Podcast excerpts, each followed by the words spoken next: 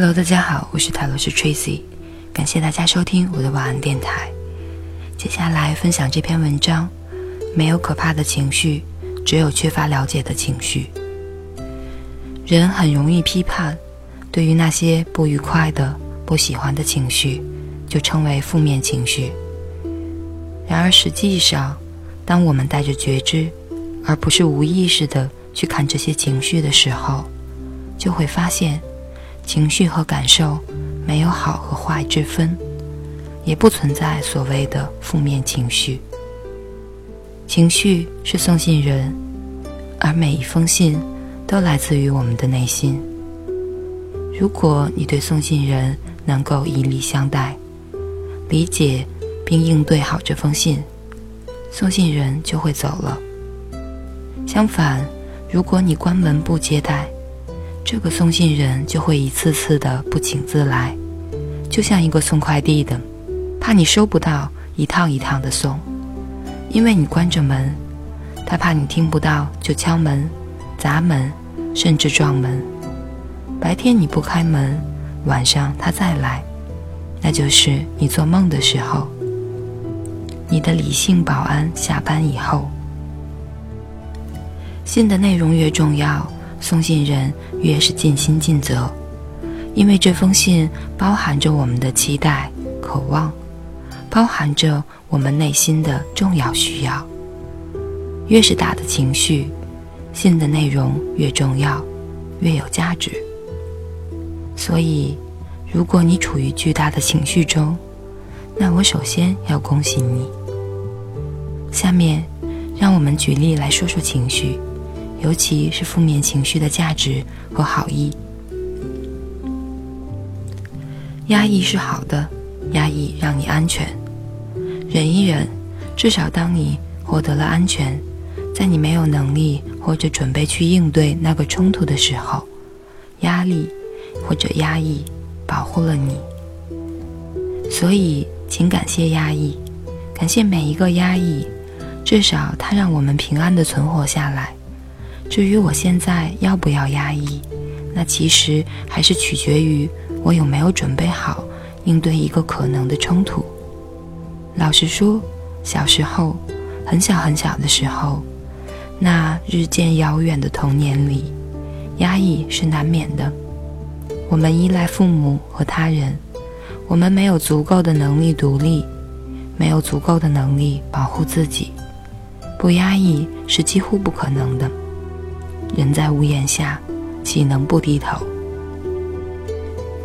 然而，压抑虽然保证了安全，但是也委屈甚至扭曲了我们自己，甚至形成了一个压抑性的习惯。这一点没有什么奇怪。如果一个人被锁在箱子里很久，他的腿自然是不能马上站立和走路的。如果我们有了压抑的习惯，我们很难在不需要压抑的时候依旧压抑，然后特别委屈和愤怒。好的方法是努力的觉察和区分。在过去，也就是童年，我不得不压抑；而到了现在，也就是成年的情境，我还需不需要这样？如果我们可以且愿意承受，我们是否鼓起勇气表达自己？所以说，鼓起勇气是因为害怕，压抑的惯性是客观存在的。愤怒是好的，愤怒里包含着力量和自尊自重。当你压抑、压抑再压抑的时候，你很难不愤怒。愤怒里包含着力量和自尊自重。力量是好的，很多你平时无力干。懒得干、不敢干的事儿，当你愤怒的时候，你就可以做了，而且很可能效率很高。人类很多的作为和精彩，都是一怒之下或者盛怒之下做出来的，但也有很多悲剧和灾祸，也是因为愤怒而生的。所以，很多人的愤怒被压抑，人不敢愤怒。在愤怒中蕴含的，在愤怒中资源蕴含的是力量。你怎么用这个力量是你的选择。实际上，悲剧和灾祸不是因为愤怒而生，而是因为你对愤怒中的力量的偏差使用而生。有的人用这个力量去生气、去破坏、去攻击；有的人用这个力量去争气、去发展、去保护。怎么用是你选择的事儿，而这个力量是宝贵的资源，就像是汽车的马达。多少人缺乏力量啊？多少时候缺乏力量啊？而现在你拥有着力量，这不值得恭喜吗？当一个人愤怒的时候，他内心的声音是什么？常常是这太过分了，这太不公平了，这太不应该了。所以，我们去追求公平和合理。尽管每个具体愤怒的人，他们头脑里的观念界限千差万别。并不总是合适，尤其是人在迁怒的时候。但这里面的倾向是追求自爱和自重。能够愤怒的人都不会过于内在受伤，不会患忧郁症。嫉妒是好的，嫉妒告诉你自己想要的是什么，以及有多么想要。若你能够稳住神，不急于排除这种不快。而是能够对自己看得深一点，你会发现内心很多饥饿，尤其是童年时的完全无助的饥饿。倘若你有能力去处理，或者有机会找到人帮你处理，你的人生会因此开阔和自由很多。尤其是当你发现你已经不是那么无助，只要你愿意，你可以实现很多。尤其当你发现你虽然有那种饥饿，但你也有另外一种食物，而那个食物的营养也很宝贵。虽然这常不是一条轻易的路，但是这是一条通往爱和希望的路。而让我们难受的嫉妒，正是信号灯。悲伤是好的，悲伤包含着疗愈。不要去劝一个悲伤的人。让他尽情悲伤，悲伤的尽头是接纳。一个人通过悲伤来获取同情、爱，这是一种扭曲的选择。他们会力保自己可怜，这是一种他们错学的技巧，而这种技巧的隐是隐蔽而强大的。这里说的悲伤不是指这种技巧，而是指自然的悲伤。自然的悲伤是好的。有机会接触到被我们冰冻的悲伤是好的，是一个和自己连接的机会。如果目前有一个事情让你处于悲伤，这个悲伤是好的，悲伤包含着疗愈。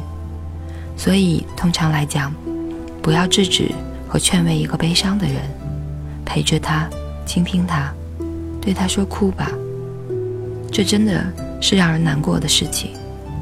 然后看着他哭个够，这就是对他最好的安慰和爱。相信他在充分的悲伤之后，会接纳那个巨大的失落，并且开始新的生活。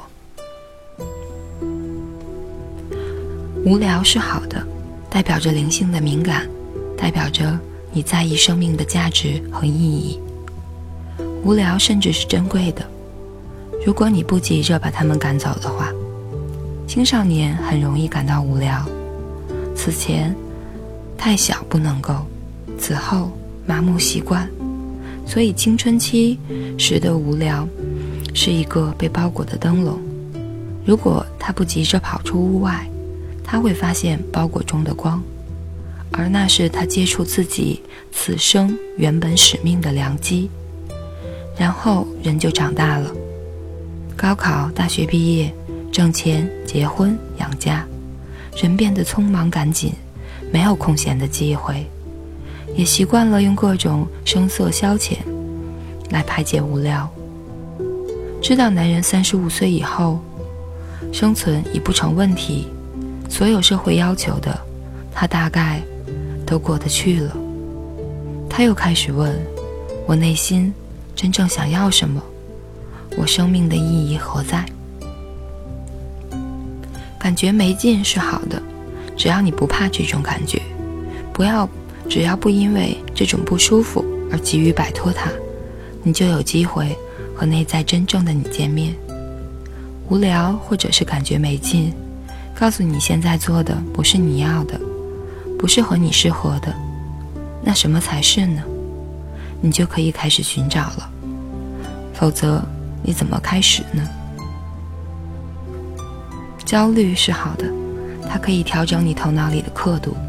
焦虑是不好受的、恼人的，甚至是可怕的，但它本身包含着极有价值的东西。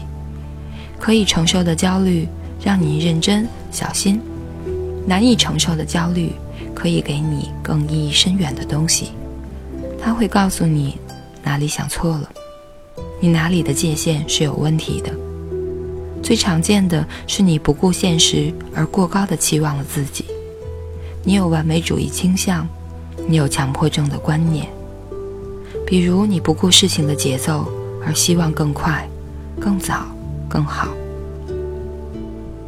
倘若你能深看你的焦虑，你会看到你头脑里的刻度偏差，把那个刻度调回来，你就会安然而有效。而这是多么重要，可以避免你此后多少的挫败、无望、自责。慌乱或失眠。如果你坚持回避情绪，你必将被打扰；如果你极力逃开情绪，你将被追上；而如果囚禁它，在这里我祈祷你囚禁不成，因为一旦你成功了，身体就会不得不说话。身体不是轻易说话的，而它一旦说话，那个话。会重得多。身体说话的方式是生病，绝大多数疾病都是因为情绪。所以我祈祷你求进不成。最后，没有不好的情绪，只有不被尊重的情绪；没有可怕的情绪，只有缺乏了解的情绪。